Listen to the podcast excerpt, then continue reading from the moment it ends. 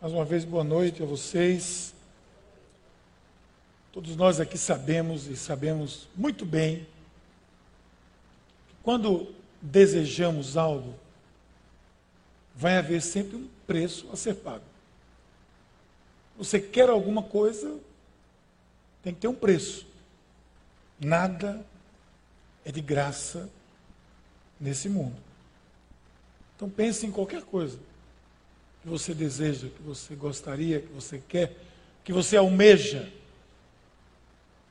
Ok, se você pensou, muito bem. Isso tem um preço. Tem um preço. Mesmo que aquilo, mesmo aquilo que nós achamos que recebemos de graça, tem um preço. Alguém pagou. Alguém está lá numa, numa prisão e é libertado sob uma fiança porque alguém pagou aquela liberdade. O sacrifício de Jesus na cruz foi o preço da nossa salvação, por exemplo, que nós não pagamos nada por isso. Aliás, nós recebemos de graça. Mas mesmo sendo de graça, teve um preço. Então é importante que a gente saiba, que tenha consciência de que não há nenhuma possibilidade de ganho sem algum sacrifício. Você não vai ganhar absolutamente nada se não houve um preço, algum sacrifício, alguém fez, ou você mesmo fez algo para que aquilo crescesse. Hoje nós estamos encerrando essa série que nós chamamos a igreja ao crescimento. Nós desafiamos e perguntamos: vamos crescer? Vamos tomar uma atitude de crescimento? Vamos crescer? Nós já vimos aqui na primeira semana, nós vimos que existe uma fonte para o crescimento, uma fonte exclusiva, uma fonte exclusiva, que é Jesus Cristo. Só Ele é a fonte, eu sou o caminho, a verdade e a vida, ninguém vê ao Pai senão por mim. Ele é a fonte do crescimento. Não há nenhuma origem para o nosso crescimento espiritual que não venha de Jesus Cristo. Tem que vir de lá. Semana seguinte, nós vimos que há uma decisão que nós temos que tomar. Existem atitudes que têm que ser tomadas em direção ao crescimento. Se eu quero crescer, eu tenho que tomar algumas decisões na minha vida. Se eu não tomar nenhuma decisão, também não terei nenhum crescimento. Hoje, nós vamos trabalhar esse, essa última semana, nós vamos falar sobre, vamos conhecer o que é, o qual é o preço do crescimento. Qual o preço desse crescimento? O que eu de fato tenho que fazer para crescer. Claro que são inúmeras coisas que podemos citar aqui, mas nós temos a consciência de que há um esforço para o crescimento. A palavra de Deus, lá em Provérbios, na sua sabedoria, diz: todo trabalho árduo traz proveito, mas o só falar leva à pobreza, ou seja, leva à escassez escassez de tudo. Se você quer fazer alguma coisa, você tem que trabalhar. Você tem que se esforçar. Você tem que fazer alguma coisa. Mas antes que eu dê qualquer passo aqui adiante, deixe-me deixar bem claro uma coisa. Nós não estamos falando aqui de preço de salvação. A sua salvação em Cristo não teve preço para você. Ela foi pela graça, pela misericórdia de Deus, pelo amor de Deus. Paulo aos Efésios diz a salvação é pela graça para que nós não possamos nos gloriar pela fé e pela graça. Então, não estamos falando aqui de preço de crescimento. Você não faz nenhum esforço para ser salvo. Na realidade, nenhum esforço seu pode lhe trazer a salvação, a não ser uma decisão, que é o único esforço que você faz, é se decidir, tomar uma decisão por Cristo. Isso lhe dá, nos dá a salvação. Então, Há um preço para o crescimento. Salvação na cruz, até ali, gratuitamente, sem qualquer esforço nosso. Uma vez eu vi um, um, um rádio, um programa de rádio que me chamou a atenção, numa rádio dessas cristãs evangélicas, e havia um debate entre alguns líderes, pastores, e eu fiquei achando se eu estava de fato na rádio certa, porque a conversa era sobre a salvação, e houve uma das pessoas que nem me lembro o nome, nem sei, também não sabia quem era. Ainda bem que não posso pecar contra ele. Ele dizia assim: Mas o pessoal está pensando aí que é só assim, se decide pronto, toma uma decisão em pronto. A nossa salvação tem que ser com muito esforço, com muito trabalho. Com muito... Eu falei: está falando de que esse cara? De que salvação ele está falando? De que evangelho ele está falando? Porque até onde eu conheço, a salvação, a Bíblia diz que é pela graça. Que o meu esforço é dizer, eu preciso e quero. Venha Jesus e eu me liguei ao céu. Assim está, Efésios 2,8. Muito claro para qualquer um. Na leitura de hoje, a gente viu uma história, a história de Saul, uma das histórias de Saul. Existem muitas histórias de Saul. Se você está conosco na leitura diária, você já passou por aí. Você viu as histórias de Saul, são muitas elas, muito confusas às vezes. Né? Saul foi uma criatura muito confusa. Eu gosto da Bíblia porque a Bíblia fala das pessoas que fizeram coisas certas e fala das pessoas que fizeram coisas erradas. Porque nós aprendemos com quem errou e aprendemos com quem acertou. E nós vamos acertar fazendo o que os que acertaram fizeram e vamos errar fazendo o que os que erraram fizeram. E a Bíblia mostra em detalhes a vida de Saul, que é uma vida de desobediência a Deus. A história de Saul é uma história de desobediência. São inúmeros os episódios que você vai ver esse cidadão errando e errando, erro sobre erro.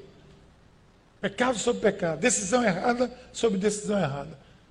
Glória pessoal sobre glória pessoal. Alguns dos episódios de Saul são intrigantes. Esse é um dos episódios intrigantes. Tem coisas que a gente tem dificuldade até de compreender. Então vamos às lições que essa leitura de hoje dessa história de Saul tem com os amalequitas, tem para nos ensinar? Porque por ela eu vou vendo que vai me ensinando como eu posso pagar esse preço do crescimento. Como eu pago o preço do crescimento espiritual? Vou dar aqui algumas sugestões. Eu vou começar com essa aqui. Quer ver como você paga o preço do crescimento espiritual? Primeiro, respondendo ao chamado de Deus. Respondendo ao chamado de Deus. Você responde ao chamado de Deus, ao seu chamado, o chamado que você tem, esse ex-me aqui, é uma resposta. Quer ver o texto? Olha o que Samuel disse a Saul: Eu sou aquele a quem o Senhor enviou para ungí-lo como rei de Israel, povo dele. Por isso, o que é que ele diz? Por isso, presta atenção, Escute agora a mensagem do Senhor. Escute que o Senhor tem um chamado para você. Escute que o Senhor, o Senhor tem uma palavra para você. E aí ele vai dizer qual era o chamado naquele momento, o chamado específico. Mas Saul teve o seu chamado lá e nós aqui temos os nossos chamados. Cada um que ouviu a voz de Jesus ouviu a um chamado. O próprio Samuel, aqui que nos referimos, ele se enganou, lembra várias vezes, quando era criança ainda. O Senhor chamava ele, ele pensava que era ali o sacerdote chamando ele. Samuel, Samuel, dormindo. Algumas vezes aconteceu isso. Todos nós aqui ouvimos a voz de Jesus, pelo que eu entendo. Quem não ouviu ainda pode estar ouvindo agora. O chamado de Jesus é claro, o chamado de Jesus é ser luz nesse mundo, ser sal nessa terra, sermos pessoas que fazemos diferença nesse mundo. E Deus usa diferentes situações para deixar claro o seu chamado, meu chamado. Para Saul, a voz veio de Samuel. Para Mateus, evangelista, a voz veio do próprio Jesus. Quando você escutou o chamado, a voz de Jesus, quando você escutou a Jesus, e você disse sim, foi porque você escutou. Você não andou por aí dizendo sim sem escutar nada, você escutou. Então você, naquele momento, começou o seu chamado. A igreja são chamados para fora, chamados para fora desse mundo, para fora desse cosmos, para fora dessa dimensão que nós vivemos hoje. Quando você escuta isso, você agora precisa vir para o crescimento. Senão você vai ficar lembrando do dia que você escutou o chamado. Você fez aquele cursilho. Todos, quem fez cursilho aqui? Quem fez cursilho? Isso, olha, pronto, que maravilha. Hein? Naquele dia lá, naquele meio daquele deserto lá, você escutou o Senhor.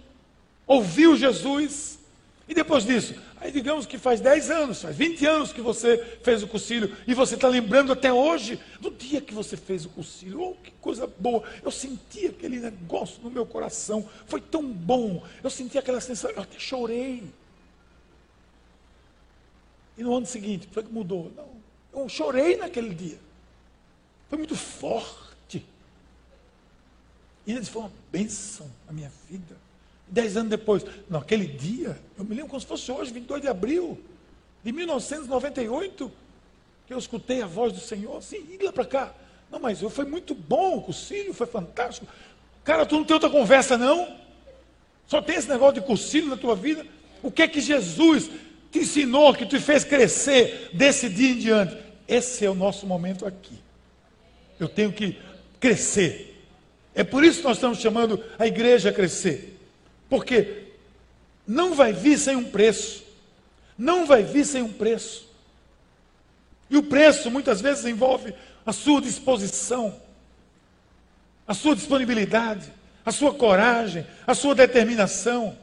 Você responde onde estiver, com a sua influência, com a sua formação, de alguma forma você responde, mas há uma resposta. Porque Saul, aqui no texto, foi claro, ele disse: escute agora a mensagem do Senhor.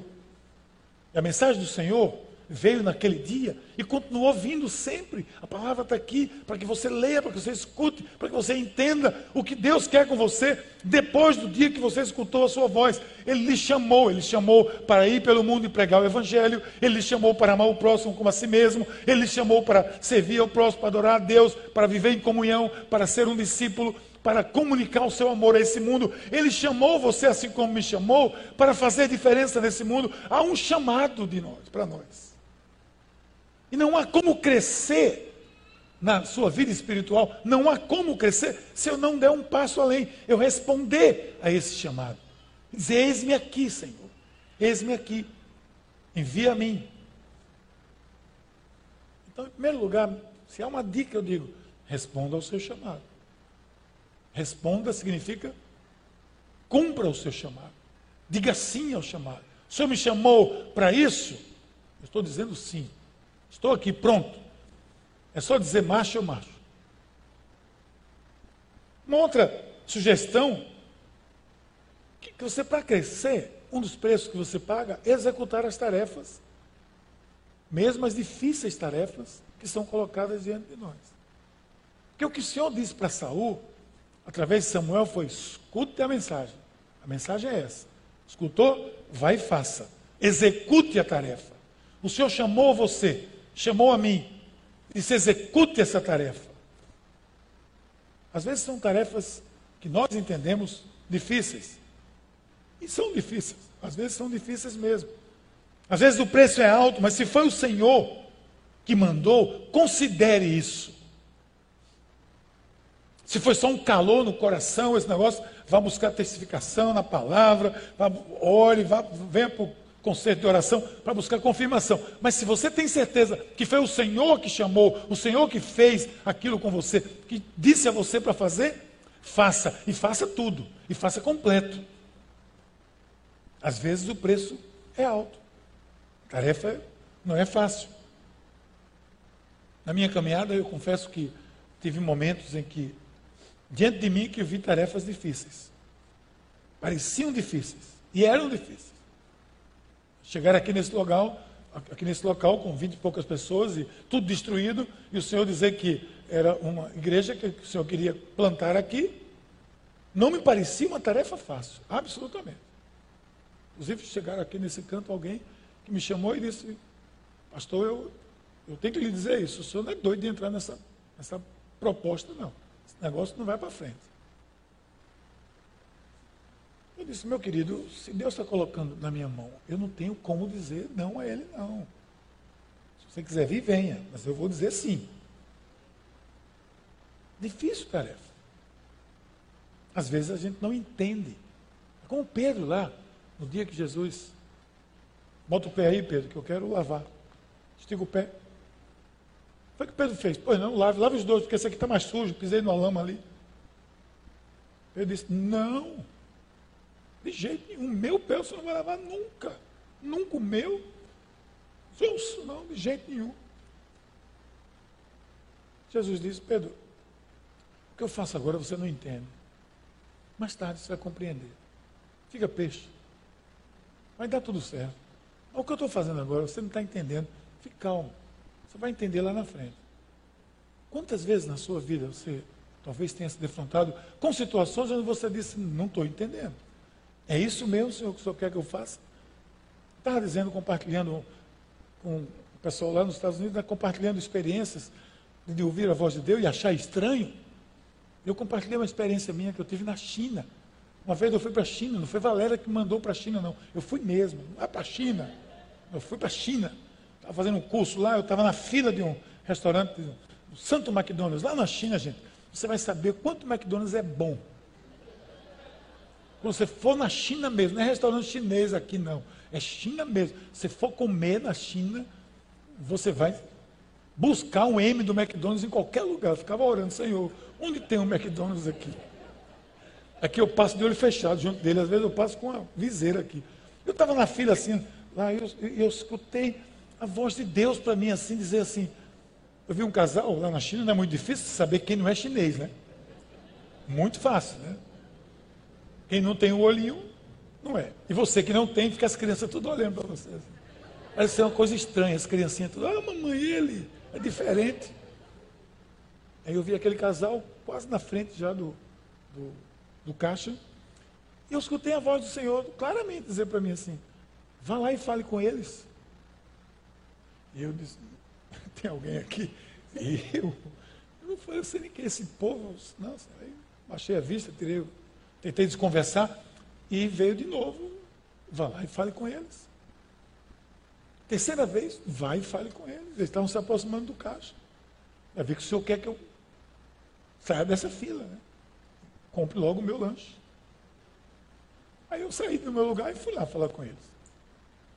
E o engraçado é que eu já cheguei com eles falando em português, como se português fosse a língua universal. Eu cheguei lá, oi vocês, tudo bem? Eu esperei, depois de, Ih, eu falei português, se eles não forem brasileiros. O pessoal, tudo bem, e você? Você é brasileiro? Quem fala português desse jeito, ou é brasileiro, ou é brasileiro. Ninguém fala português assim. Só os portugueses são diferentes. E aí começamos a conversar, claro, comprei meu lanche na vantagem da fila, furei a fila, comprei meu lanche, fomos sentar e conversar, e conversamos e conversamos, e até aí tudo bem. Eu falei, vocês moram aqui e tal, quanto tempo? A gente vive aqui. Falei, vocês encontram com brasileiros aqui? Eles, não, raramente. A última vez que eu encontrei foi quando veio o navio da Jocum aqui. Aí o sinalzinho amarelo acendeu. Navio da Jocum? Ah, é porque vem aqui, parou. Aquele navio missionário. Falei, eu conheço o navio. Vocês são cristãos? Eu sou, eu sou da Igreja Batista lá no Rio de Janeiro tal. Ok, então comemos e conversei um pouco sobre testemunho, igreja tal. E nos despedimos. Eu disse, olha, eu estou aqui nesse hotel, vou ficar até tal dia. Qualquer coisa que quiser aparecer, a gente pode conversar mais. Contei um pouco do meu testemunho, foi muito bom. Na noite anterior à minha viagem, eu ia embora, tocou o telefone da recepção e disse, olha, tem um casal aqui que querem conversar com vocês, são seus amigos do Brasil. Bom, manda subir. Entendi que era o casal, era meu amigo de meia hora. Subiram os dois, já foram entrando, e o rapaz já foi dizendo, eu queria sua ajuda. Porque eu fugi de Deus até hoje. E eu não aguento mais fugir de Deus. Foi que houve? Ele disse, não, eu, eu tenho um chamado para Deus, de Deus, na minha igreja, e eu não atendi esse chamado e me, me inscrevi nessa companhia de saltos ornamentais, que eu sou nadador, me inscrevi nesse negócio de saltos, eu vivo rodando pelo mundo, nessa companhia, fugindo, tipo um ciclo solar, fugindo de Deus. Literalmente, eu estou fugindo de Deus. Eu não tenho coragem, não tive coragem de dizer sim a Deus. Eu disse a ele, mas você está vendo, meu querido, que agora eu sei porque eu vim para a China, porque eu vim do outro lado do mundo, para chegar aqui, encontrar com você. Aí eu compartilhei com ele, aí eu, aí eu disse, aquele dia lá no restaurante, velho, eu não, eu fui falar com você porque Deus me disse para falar com você. Ele, claro, choraram muito, a gente orou ali. Escute ser chamado, volte para os braços do Senhor. Você não, você não foi chamado para ficar dando salto em piscina e fazer os outros rir, não. Você foi chamado para levar a palavra do Senhor para esse mundo necessitado. Então há um chamado que você às vezes não entende. Essa história tem, um, tem um, versículo aqui que você vai ver. Qual era o chamado naquele momento da missão de Saul? Agora vão, ataquem os amalequitas e consagrem ao Senhor para destruição tudo o que lhes pertence. Não os poupem. Matem homens, mulheres, crianças, recém-nascido, boi, ovelha, camelo, jumento, papagaio, periquito, tatu-bola, o que tiver na casa, destruam. É o Ibama é contra isso. É nem ecológico essa ordem. Difícil essa ordem. Até de ler isso é difícil. Alguém me disse um dia desse, agora, pastor, só vai pregar sobre isso. Não é melhor pular esse versículo, não? Não, querido, porque por mais difícil que seja entender alguma coisa que Deus está dizendo, eu sei que quando Ele manda, Ele sustenta que Ele tem um propósito para mandar. Você não pode entender, nem eu posso entender, porque eu estou olhando com o meu coração de ser humano, que é um coração extremamente limitado, para entender uma ordem desse tipo. Que Deus mandaria fazer isso? O Deus que não é você nem eu. O Deus que não tem um coração como eu tenho, que tem um peninha das pessoas, que são pessoas que podem impedir um projeto de Deus muito maior do que qualquer coisa que a gente pensa. As crianças que foram mortas naquele dia, no mesmo dia estavam com o Senhor. Mas nós não pensamos assim. Nós queremos ver a criancinha correndo, tudo bem. Claro, nós somos seres humanos, mas Deus quer ver elas ao lado dela. Os sem vergonha de lá não. Mas as crianças dos amalequitas já estavam na presença do Senhor no dia que elas foram mortas. Porque sobre elas não havia nenhuma culpa, nenhuma pena. Que ordem difícil. Mas lembre que, quando o povo de Deus saiu do, do Egito, quem quis impedir todo o projeto de Deus, se você ler, você vai acompanhar a história. Quem era a pedra no sapato do povo de Israel? Os Amalequitas. Eles saíram, já tinha batalha. Êxodo 17, a narrativa de Josué batalhando, Moisés lá em cima do monte. Diz que Moisés, quando levantava a mão, o povo progredia, ganhava as batalhas. Quando Moisés abaixava o braço, a coisa ficava preta. E Moisés estava cansado de ficar assim. Botou Arão e botou Josué, um de cada lado. Segura a mão do homem, eu vou botar eh, Braulio e vou botar Jason ou Ricardo aqui. Ricardo vai ficar assim, a minha mão, mas tudo bem. E vou botar os dois aqui para segurar a minha mão. Porque se ela cair, o povo não vai progredir.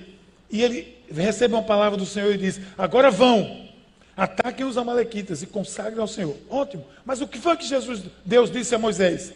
Então disse o Senhor a Moisés: escreva isso para memória num livro. E remeta, repete, repete, repete-o a Josué. E ia segurar o, o bastão a partir daí. Porque eu hei de riscar totalmente a memória de Amaleque de debaixo do céu. Porque esse povo é que queria massacrar o povo de Israel. Ele é esse povo que queria impedir que o povo de Israel progredisse. Se o povo de Israel não progredisse, não haveria Davi, não haveria raiz de Jessé, não haveria Jesus Cristo, não haveria salvação. Tudo tem um propósito. Nós, seres humanos, não entendemos direito. Às vezes a coisa fica mais nublada do que a gente deseja. Mas ali estava sendo cumprido um propósito de Deus. Deus está comprometido com a vontade e o plano, ou os planos dele, e não com o nosso conforto, não com a nossa concordância, não com aquilo que eu acho ou que você acha. O que estava em questão aqui era executar ou não um chamado de Deus, uma missão de Deus. Difícil? Sim, difícil. Qual a tarefa que o Senhor tem para você que não tem sido muitas vezes difícil? O que é que Deus tem requerido da sua vida que você julga muito difícil? Executar tarefa difícil é um preço a ser pago para o crescimento. Porque tarefa fácil qualquer um faz. Pular uma, uma cerca de 20 centímetros, qualquer um pula. Pular de um metro é mais difícil. Pular de dois metros vai ganhar medalha olímpica. Mas houve crescimento. Atitude que leva a crescimento. Executar aquilo que o Senhor mandar você executar. Sem questionar. E fazer tudo tarefa difícil nos dias de hoje. Levantar o nome de Cristo no seu ambiente, na sua família, no seu trabalho, na sua escola, na sua faculdade, no meio dos seus amigos, que talvez debochem de você, porque você levanta o nome de Jesus. Nesse mundo invertido, nesse mundo de valores pervertidos, assumir uma espiritualidade sadia, no meio dessa coxa de retalhos espiritual que vivemos nós, é uma tarefa difícil. Qual é a sua tarefa difícil? É tarefa difícil se envolver com um ministério que lhe custa um dia na semana, às vezes um trabalho, um, um, um, um, envolvimento com o ministério infantil, com o ministério de adoração, com o ministério de introdutores, com outro ministério qualquer, que exige, que pede a você um preço, que pede a você um sacrifício, que pede a você um pouco do seu tempo. Tarefa difícil, às vezes. Mas se você não se mover nessa direção, você vai ser um eterno bebê espiritual. Porque você não vai ter a oportunidade de ver Deus trabalhando. Quando você está aqui nesse ministério de louvor e adoração, você tem a oportunidade de ver Deus trabalhando. Quando você está envolvido na casa da esperança e vendo os milagres que Deus tem feito, você tem a oportunidade de ver Deus trabalhando. No silêncio do seu quarto, no conforto da sua poltrona. Você não tem oportunidade de ver trabalhando, a não ser que você tenha um monte de filme que veja Deus trabalhando nos filmes. Mas na vida real, não. Cada vez que eu me envolvo, que você se envolve, você está lá num concílio, ou está lá num happening, ou está algum desse nosso programa, seminário de vida, etc., trabalhando, você tem a chance de ver Deus trabalhando na vida das pessoas. Isso lhe traz crescimento. Agora, fique em casa, a sua poltrona confortável. Não há crescimento, você vai ser um nanico espiritual, um anão espiritual.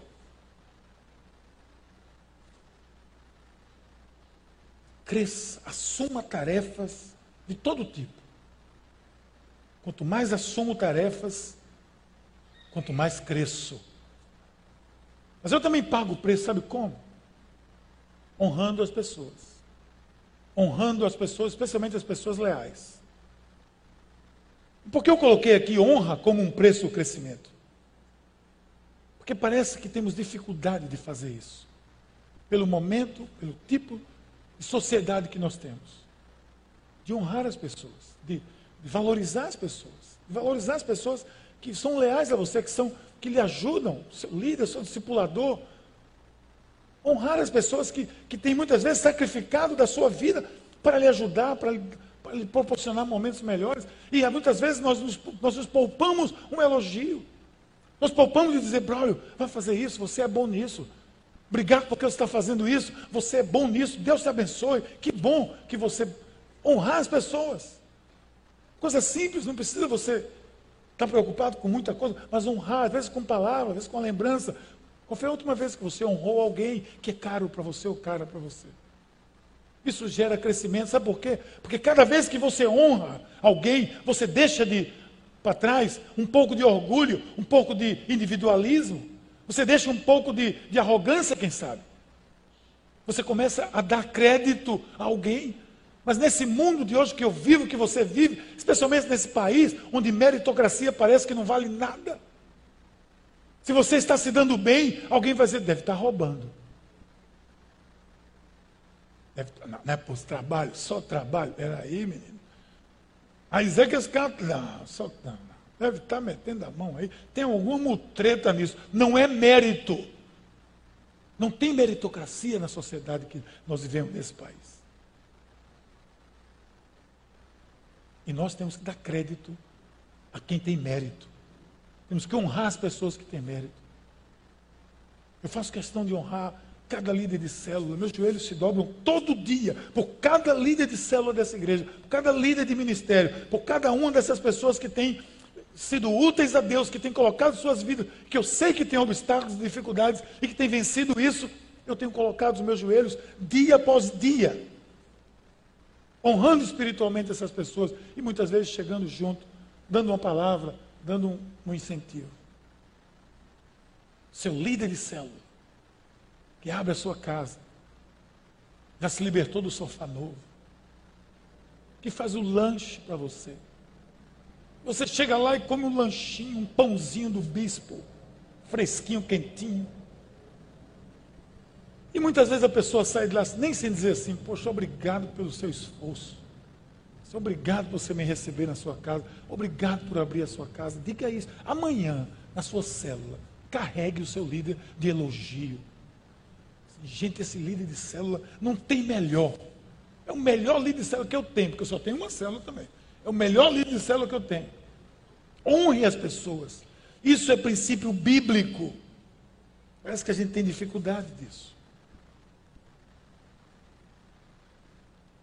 Paulo disse aos romanos assim: deem a cada um o que lhe é devido. Se imposto, imposto, se tributo, tributo, se temor, temor, se honra, honra. Eu não vou valorizar ninguém, não, porque valorizar o ser humano é pecado. É pecado. Idolatrar é pecado. Honrar, não. A quem honra, honra.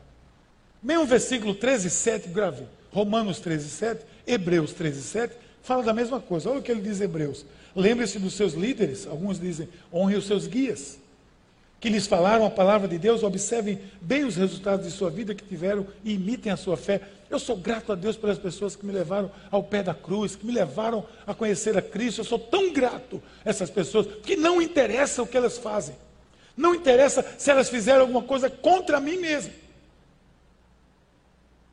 Eu vou continuar honrando essas pessoas. Honrando, honrando. E se alguém vier falar, não fale para mim. As pessoas que são leais, as pessoas que são que recebem, que devem receber honra, devem receber honra. Não limite a sua honra. Estava um pastor viajando, pessoa que eu prezo muito na minha vida, eu me inspiro muito. Estava na livraria com ele e vou comprar uma lembrancinha para o pastor. Aí comprei uma lembrancinha que eu sei que ele gosta. Não, no carro eu dei para ele, ó, pastor, lembrancinha. Ô, Miguel, eu não preciso disso. Eu sei que você não precisa. Você até que você podia ter comprado. Você não comprou, eu comprei. Eu sei que você gosta. Não precisa você precisar. Eu é que quero honrar você.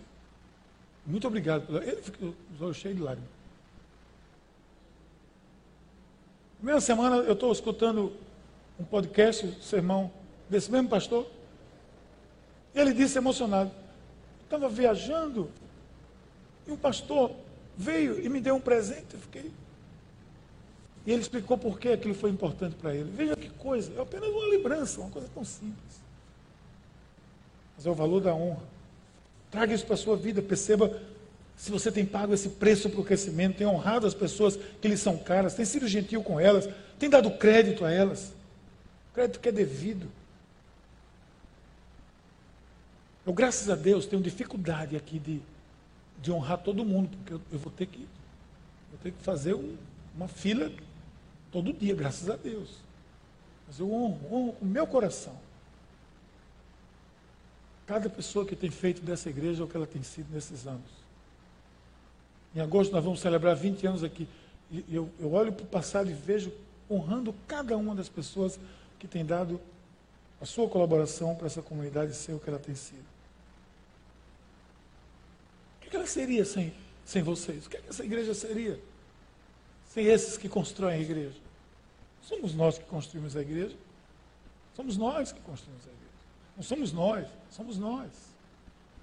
Quando vou nesses programas, nesses eventos, vocês nem sabem, mas eu fico ali olhando, eu vou para o concílio, vejo tudo aquilo. Vou num programa desse, vou num momento a dois, vou num encontro qualquer. Eu tenho aquele orgulho santo e abençoado de dizer, essa, essa é a minha comunidade. Essa é a igreja que Deus colocou no meu coração. Sabe por que honra é sinal de crescimento? Porque quem honra faz por maturidade, com segurança. Saul, apesar das suas limitações, foi leal e honrou o povo, que foi bondoso com eles também. Tirou os queneus do meio dos amalequitas. Avisou e disse: ó, vocês que foram bons, veja o texto. Vocês que foram bons conosco, Saiam daí que esse povo vai ser destruído. Ele honrou aquele pessoal que tinha sido bom com eles quando eles saíram lá do Egito. Honrar é respeitar. Somente respeita quem expressa maturidade. Eu tenho procurado ser fiel a esse princípio. Peço a Deus que me, me deixe fiel assim. Eu entendo que é princípio bíblico. Se é princípio bíblico, é bom e importante para a minha vida. Ver uma outra dica? Não faça concessões. Quer pagar o preço do crescimento? Não faça concessões.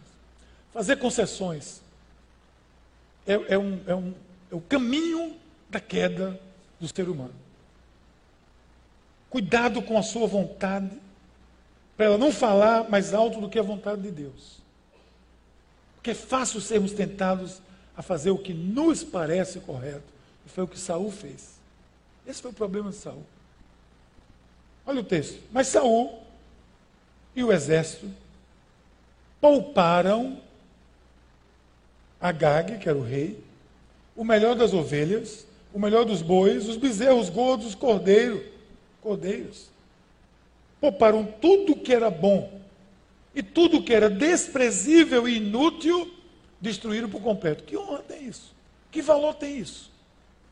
O que restou, lembre-se que o chamado foi: isso será sacrifício do holocausto para o Senhor. O que não prestava, ele entregou de sacrifício para o Senhor. Que honra foi essa? Que, que atitude foi essa? Foi concessão. Aquele boi gordo, ah, vou nada, vou destruir nada. Fazer um churrasco. E quando eles fizeram um churrasco, o, o, o sacrifício, que era um churrasco, né, deixar de ser, não era sacrifício de uma boiada inteira, sacrificavam e todo mundo participava do churrasco. O que ele fez foi um grande churrasco. E ganhou ponto com o povo. Está vendo como eu sou bom? Eu trouxe esses animais aqui para distribuir com o povo. Isso é um. Isso é um Saul foi um, um, um populista nesse momento. Fez concessão. E ainda o texto diz: tudo que era desprezível, eu consagrei ao Senhor. Malaquias, na história do profeta Malaquias, quatro capítulos. Fizemos aqui uma série há dois anos atrás sobre ele. Vocês entenderam naquela época o que, por que o Senhor diz em Malaquias 12, por que o Senhor diz em Malaquias 3 que o pessoal que não estava dando o dízimo estava roubando ao Senhor. Alguém diz, mas essa é uma palavra muito forte, porque eu não dou o dízimo, eu estou roubando. Entenda o contexto que está sendo dito aquilo. Sabe o que acontecia ali? O povo pegava, hipocritamente, tinha muito dinheiro, tinham muitos recursos, tinham muitas boiadas e manadas, etc. Mas eles selecionavam os piores animais, os doentes, os mancos, os que iam morrer, e levavam com hipocrisia para o altar do Senhor dizer: estão sacrificando ao Senhor aquilo que não presta. O Senhor dizia: vocês estão enganando a Deus, vocês estão roubando a Deus, porque isso não tem valor nenhum para vocês. Por isso que Davi, a certa altura, diz: o que, de, que me, de que me vale entregar ao Senhor o que para mim não, tem, não, não significa sacrifício algum? Por isso que a gente diz: não entregue as sobras para Deus. Quando a gente fala de dízimo, a gente fala: dízimo é primícia, não entregue a sobra para Deus. Eu vou ser um dizimista do que sobrar. Não seja. Não seja. Escuta esse pastor, não seja. Enquanto você não puder e não quiser ser dizimista daquilo que é primícia na sua vida, não dê restos a Deus. É melhor não dar e ser sincero. Não posso. Não vou dar, Senhor, porque não, não vou, por algum motivo. Do que você dizer, estou dando o que me sobra. Porque para mim não tem nenhum sacrifício. Isso é concessão. E Saul vai nessa. Uma vez eu estava numa casa, que não interessa onde, e uma pessoa disse: Olha, esse pessoal aqui, eles tinham muitas antiguidades. E eles, depois que conheceram a Cristo, quebraram todos os ídolos que tinham. Queimaram tudo. E eu vi alguns lá ainda. E eu, claro, inocentemente, eu perguntei, e esses aí que estão aí ainda? Não, porque esses têm um valor simbólico muito forte. Eram os originais. Não era um santo do pau oco, era um negócio, né? Dá para ir para fogueira, os boi gordos, os carneiro gordo, não vai para fogueira. Vai para fogueira é o que não presta.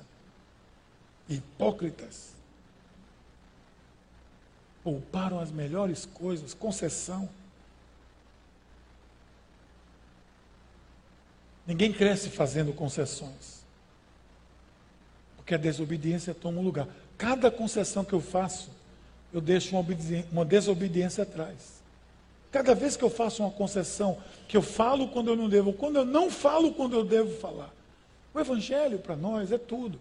E quando nós nos poupamos de compartilhar algo que faz parte da nossa fé, fazemos uma concessão para que não sejamos vistos por essa ou por aquela pessoa como um, um, cristão, que alguém vai ficar incomodado, ou que nós vamos ficar incomodados porque alguém vai ficar incomodado, eu faço uma concessão, uso outra palavra, digo que tem uma espiritualidade, sei lá o que eu faço. Mas eu não abro, eu não confesso, eu faço concessão. Muitos jovens fazem concessões quando vão escolher a sua outra metade. Está lá no meu livro, capítulo 1, sobre a fé. Quando eu vou me casar, a fé é importante? Ora, eu vou fazer outra pergunta a você. Na hora de morrer, a fé é importante para você? É, claro. Não tem mal o que responder. A fé é importante a toda hora. Mas muitas vezes, o jovem, a jovem, conhece alguém, os olhos claros, bonito, que chamou a atenção, mas que não suporta esse negócio de igreja, de crente, de cristão. Mas é um bom rapaz. É um bom moço, pastor. Olha, um bom moço. Já escutei isso tantas vezes. É um bom moço. Aí é para o inferno. O bom moço vai para o inferno. A boa moça vai para o inferno. Conhece Jesus? Não. Está perdido. Ou você faz a concessão de trazer e mascarar a sua fé, ou você afirma a sua fé e diz: Olha, meu velho, comigo tem que ser assim. Eu sou crente. E com crente. Crente. Eu sou crente. Cabeça aos pés. E quiser, assim. Ou você faz concessão. E não vai crescer nunca. Porque se você faz concessão, você deixou uma desobediência do lado. E você vai caminhando e fazendo concessão e vai enchendo o seu caminho de desobediência.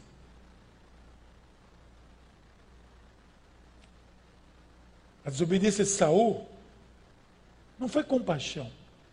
Ele não poupou as crianças. Não foi compa... não ele tinha poupado as crianças. Se fosse compaixão, ele tinha poupado as crianças, e não os guerreiros lá, os caras. Tinha poupado as crianças. Não foi compaixão, foi interesse. Interesse. Saul poupa o rei com a melhor manada, o melhor rebanho, por interesse. Com certeza que teria vantagens disso. Nesses dias de hoje, concessões são um alçapão, uma armadilha para as nossas vidas. Fuja disso. Por último, eu diria a você: não entristeça, quer crescer? Não entristeça o coração de Deus. Não entristeça o coração de Deus.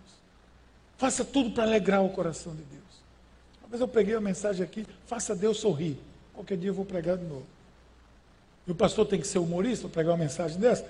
Faça Deus sorrir? Não, ele tem que dizer aquilo que alegra o coração de Deus que, que a Bíblia diz? Que vai ter mais festa no céu por um pecador que se arrepende. Então é festa, Deus se alegra.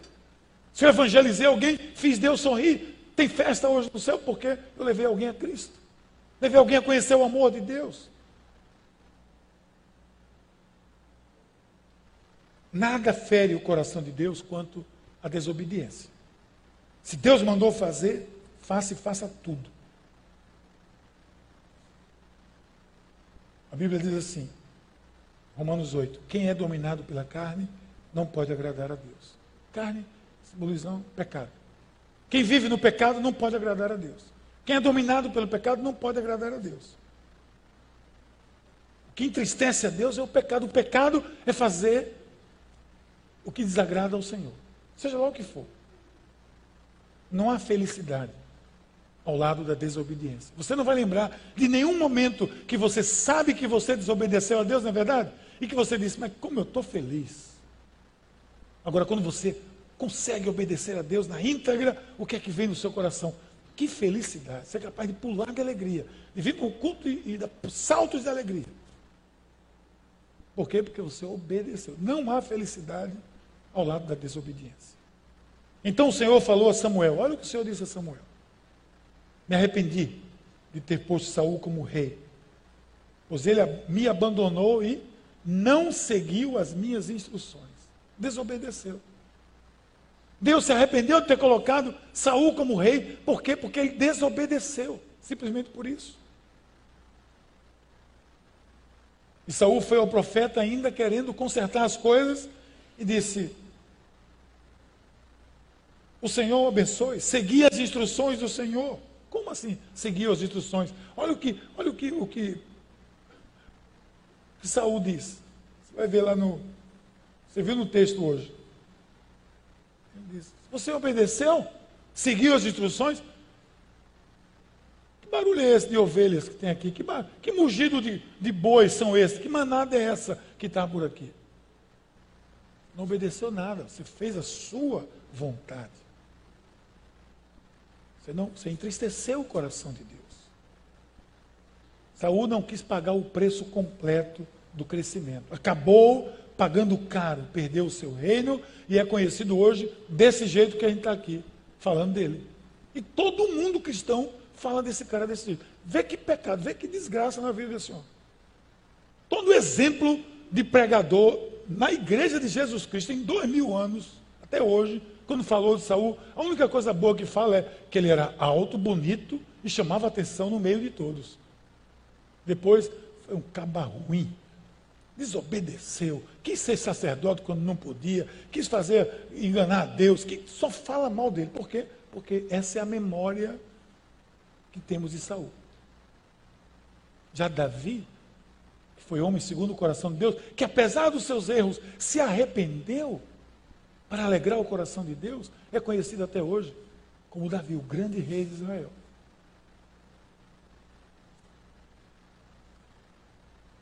Como é que você quer ser conhecido? Essa é a questão. Para esse mundo de hoje. Pagando o preço do crescimento, se você resumir isso, tudo que eu disse hoje vai ser obediência. Aproveite, responda ao seu chamado. Não Deixe de responder. Execute as tarefas que Deus colocar na sua vida com obediência e execute-as todas. Honre as pessoas. Não faça concessões. Não entristeça o coração de Deus. Esses serão passos, ainda que iniciais, para um crescimento. Eu, hoje a pergunta é: vamos crescer ou não vamos? Vocês querem crescer? Vamos seguir nessa direção. Vamos fazer a igreja crescer cada vez mais. Vamos expandir o reino de Deus. Vamos espalhar amor de Deus. Não vamos ficar com a memória do primeiro concílio. Que bom aquele dia. Vai ser arqueólogo de Jesus.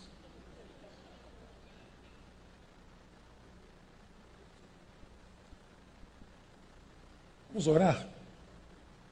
Deus bendito, obrigado, Senhor, pela tua palavra, que nos leva a entender que nós vamos e queremos crescer e, tu nos orienta pela fonte do crescimento, pelo desafio que é, pelas decisões e pelo preço, Senhor, que nós temos que pagar para crescer. Nos ajude a vencer cada um desses obstáculos, a pagar esse preço, para que cresçamos a imagem e a semelhança do Teu Filho Jesus Cristo, em nome do Senhor. Amém.